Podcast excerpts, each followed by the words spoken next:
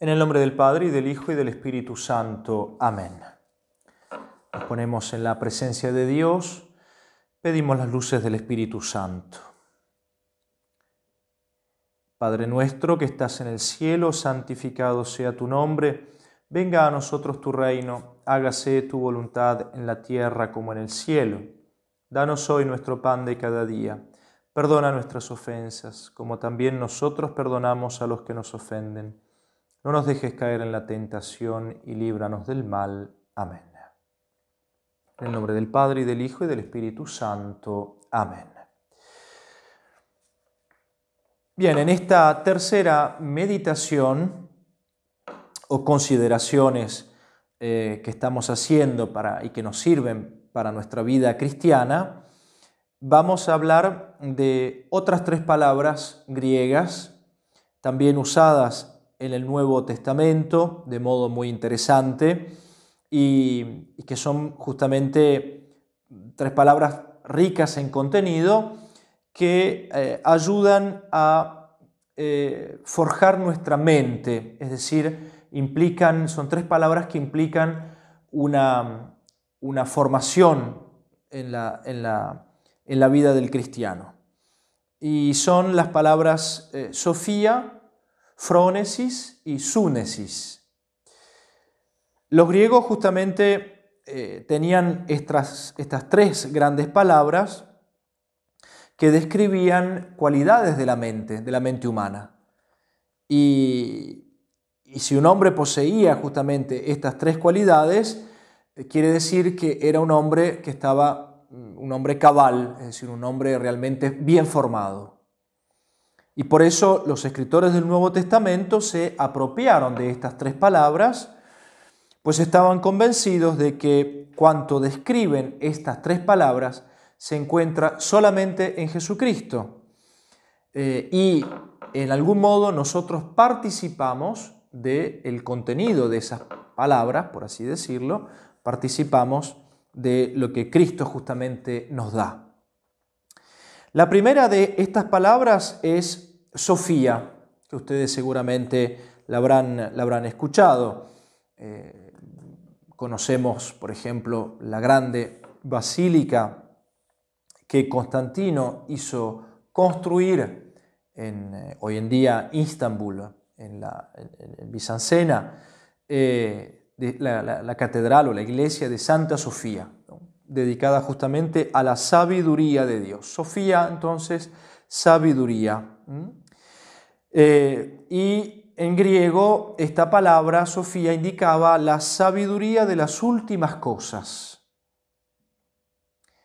Justamente eh, se trataba, y como lo dice Clemente de Alejandría, del conocimiento de las cosas tanto humanas como divinas y de sus causas. Pero San Agustín dice que Sofía pertenece al conocimiento de las cosas eternas. Por lo tanto, es una sabiduría, una inteligencia de las cosas eternas. El conocimiento, en el caso de, por ejemplo, Cicerón, dice que es el conocimiento de lo humano y lo divino. Platón dijo que toda sabiduría Sofía, que esté divorciada de la justicia y del resto de las virtudes, es astucia, pero no sabiduría. Por lo tanto, entonces, sabiduría, Sofía, eh, esta capacidad de la inteligencia para conocer las cosas últimas, las cosas eternas. Luego, la otra, la otra palabra, segunda palabra, frónesis, que se traduce usualmente como prudencia. Eh, la diferencia está justamente en que Sofía, si se quiere, es la parte, el aspecto del intelecto teórico y frónesis, la parte del intelecto práctico, prudencial. En general se dice también que Sofía, la sabiduría de las últimas cosas, tiene que ver con, podemos, podemos decir así, la parte superior de la mente del hombre, Y frónesis tiene que ver siempre en, en la parte intelectual del hombre con la parte inferior o práctica, con la conducta, la vida, la acción del hombre. Aristóteles dice que frónesis es una virtud de la mente mediante la cual los hombres toman decisiones sabias sobre las cosas que son llamadas buenas o malas en relación a la felicidad. Y la tercera palabra griega, que constituye justamente ese equilibrio de la mente y del hombre, y podemos decir la madurez también del hombre, es súnesis. Súnesis significa literalmente unión, encuentro, confluencia. Aristóteles dice que Súnesis se interesaba particularmente en el juicio. Entonces podemos decir, es la capacidad de expresar juicios determinados sobre las cosas. Por lo tanto, es la facultad de distinguir entre las diversas formas de acción posibles según los diferentes valores de las cosas y las diversas situaciones y relaciones que se dan entre las gentes. Súnesis entonces es la habilidad de probar, distinguir, criticar, evaluar y formar juicios. Entonces fíjense ustedes cómo estas tres palabras eh, muestran y dan eh, estas tres características fundamentales del hombre su capacidad intelectual para pensar en lo sobrenatural, la capacidad intelectual para eh, tener esa prudencia, es decir, para pensar las relaciones, las acciones concretas de la vida cotidiana, y al mismo tiempo la capacidad de formular juicios según la realidad de las cosas. Eh, son muy importantes estas palabras. Así pues, para tener por lo tanto una inteligencia madura y equilibrada, hace falta la sabiduría que puede ver y entender lo último e infinito de las cosas, hace falta la sabiduría que puede ocuparse en los problemas prácticos de la vida y el vivir cotidiano, y hace falta la sabiduría que puede juzgar y someter a prueba las diversas reglas de conducta y escoger lo mejor dentro de una determinada situación según la regla moral.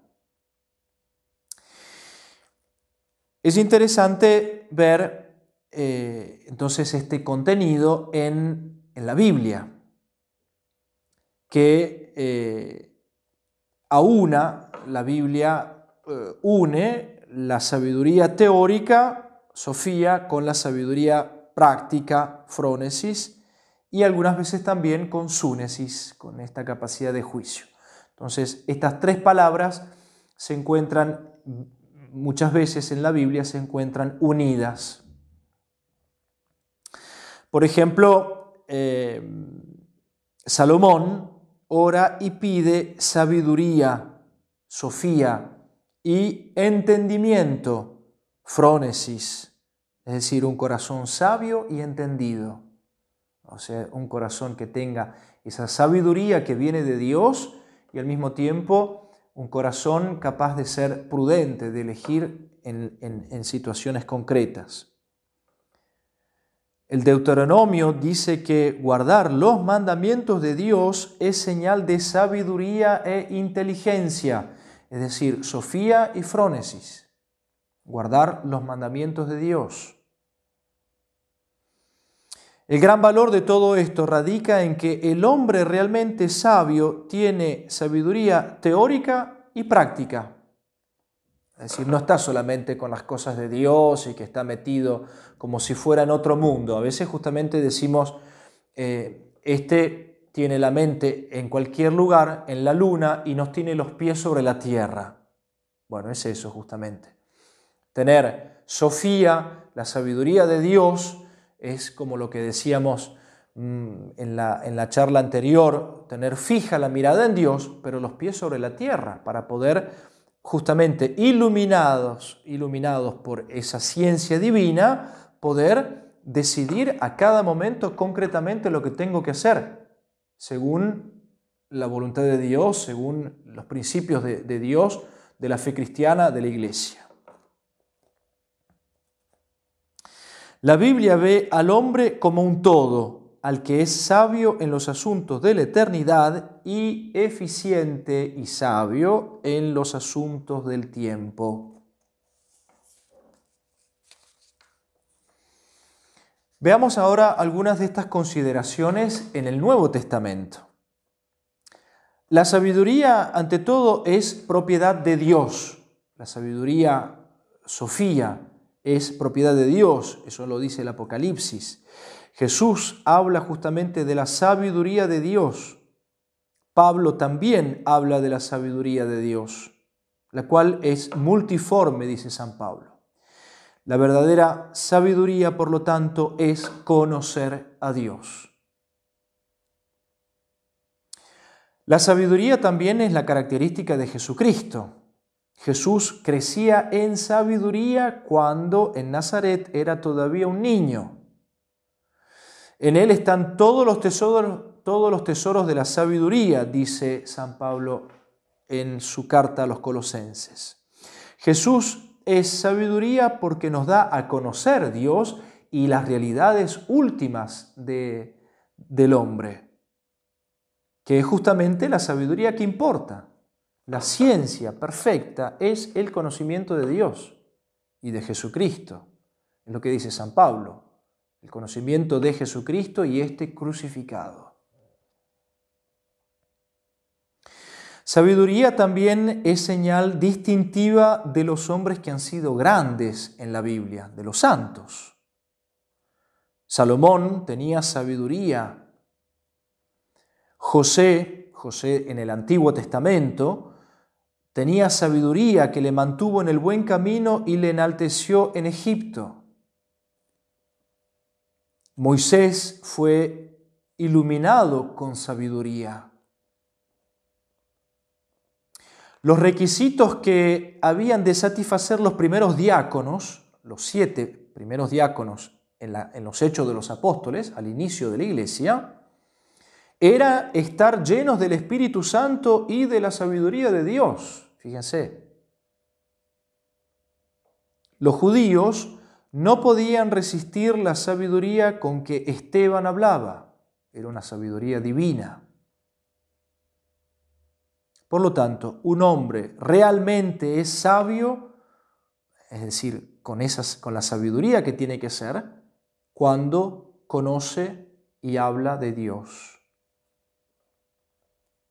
Y la sabiduría, por lo tanto, tiene que ser también la señal del cristiano Jesús prometió a sus seguidores darles sabiduría con la cual pudieran enfrentarse a sus enemigos y perseguidores. Cuando vendrá el Espíritu Santo les recordará todo. La oración de Pablo es que Dios dé sabiduría y prudencia a su pueblo. En ese momento muy hermoso, cuando Él se despide de los ancianos del pueblo, de los sacerdotes del pueblo, del colegio episcopal del pueblo de Éfeso, eh, y les dice justamente que es lo que Él pide para el pueblo, sabiduría y prudencia, sofía y frónesis. El cristiano encuentra en la sabiduría que Jesús le da solución para sus problemas y respuestas para sus enemigos. Y por lo tanto, la sabiduría, como también nos lo dice San Pablo, es un don del Espíritu Santo. Y como San Pablo reza a Dios para que le dé la sabiduría al pueblo, así también nosotros tenemos que rezar para que Dios nos dé esa sabiduría necesaria y esta, esa sabiduría doble, digámoslo así, la sabiduría para conocer las realidades eternas y para tener nuestra mirada fija en las realidades eternas y al mismo tiempo tener esa sabiduría para poder ser prudentes en este mundo con la prudencia que Jesucristo nos pide y saber discernir lo que es justo, lo que es bueno y lo que tengo que hacer en cada momento para evitar justamente el pecado.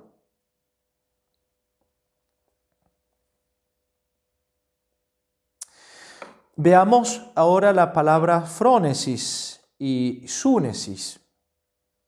Frónesis entonces se encuentra solamente dos veces en el Nuevo Testamento, en Lucas y en eh, la carta a los Efesios de San Pablo que ya mencioné.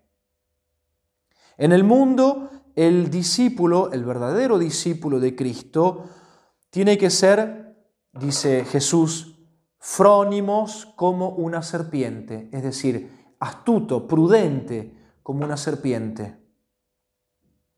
Las vírgenes en Mateo, las vírgenes que no olvidaron el aceite para sus lámparas eran frónimos, es decir, prudentes. Esa es la prudencia que quiere Jesús de nosotros. Y hay dos pasajes que muestran especialmente el significado de frónimos. La serpiente que sedujo a Adán y Eva es llamada frónimos. En Génesis 3.1. Y el mayordomo infiel en el Evangelio, que primero estafó a su Señor y después tomó medidas para salvaguardar su ocio y comodidad, es llamado frónimos. Esa es, es, en ese caso es una prudencia eh, mundana, pero justamente Dios nos dice que tenemos que tener esa prudencia en el sentido cristiano. Por lo tanto, es la habilidad para desenvolverse en una situación específica, la sagacidad para descubrir qué necesita ser hecho y en qué momento. Es decir, una recta prudencia. La sabiduría, por lo tanto, del hombre que nunca está perplejo, es decir, el hombre que nunca sabe lo que hay que hacer, desde un punto de vista de la fe, desde un punto de vista cristiano, inclusive en las cosas, en las cosas cotidianas. Súnesis, en cambio, esta capacidad de juicio, son, no son muy frecuentes en el Nuevo Testamento. El escriba contestó a Jesús justamente que los hombres han de amar a Dios con todo su corazón, su entendimiento y súnesis, y toda su capacidad de juicio, su alma y sus fuerzas.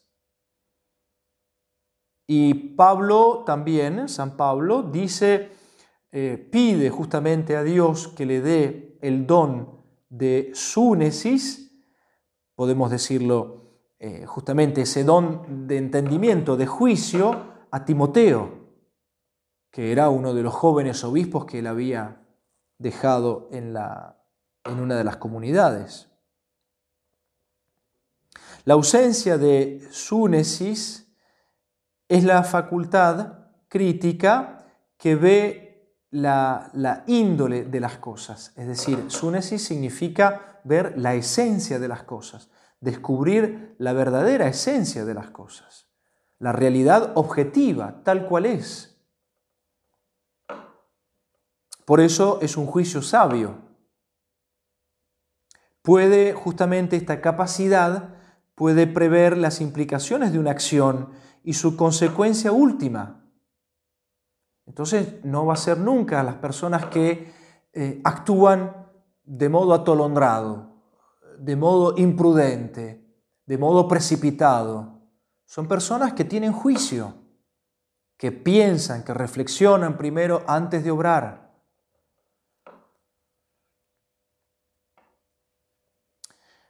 Por lo tanto, la madurez cristiana justamente implica estas tres cosas. La sabiduría teórica, la sofía, que ve las verdades últimas de Dios y que es una gracia que hay que pedir. La sabiduría práctica, esa frónesis, que distingue lo que debe hacerse en una determinada situación y sobre todo para hacer el bien y evitar el mal por lo tanto, vivir en la virtud y evitar el pecado, y luego la sabiduría crítica o el juicio, que puede evaluar y ponderar, las acciones y entender en qué momento y cuándo hay que hacer las cosas. El cristiano por lo tanto, no es únicamente un soñador de largos pensamientos que están desvinculados de la realidad concreta en la que vive. El cristiano es uno que vive con los pies en la tierra, pero con su mente iluminada por Dios, por los principios del Evangelio, por los principios de la Iglesia. El cristiano no es simplemente un astuto evaluador de una política o de una situación particular. El cristiano es justamente las tres cosas. No solo tiene la visión de conocer a Dios, sino que dispone también del conocimiento práctico para convertir esa visión en acción concreta, para utilizar esos principios de Dios concretamente, aquí y ahora. Y además tiene el sano juicio que le permite de formar una acción y saber cuándo es cuando una acción es idónea de hacerla y en qué momento hacerla. Por lo tanto, pidamos esta gracia. Es una gracia que hay que pedir la sabiduría de Dios, que podamos ser iluminados por los dones del Espíritu Santo y saber justamente, entonces, tener conocimiento eh, claro de las cosas que hay que hacer y que no hay que hacer es lo que nosotros decimos, conocemos perfectamente la fe, conocer el catecismo, por ejemplo, pero al mismo tiempo saber cómo aplicarlo aquí y ahora, tener por lo tanto frónesis, juicio, eh, una prudencia práctica para saber cómo vivir como cristianos y al mismo tiempo tener ese juicio necesario que nos ayuda a ponderar las acciones, evaluar las acciones y no eh, actuar de modo imponderado, de modo imprudente, de modo irracional.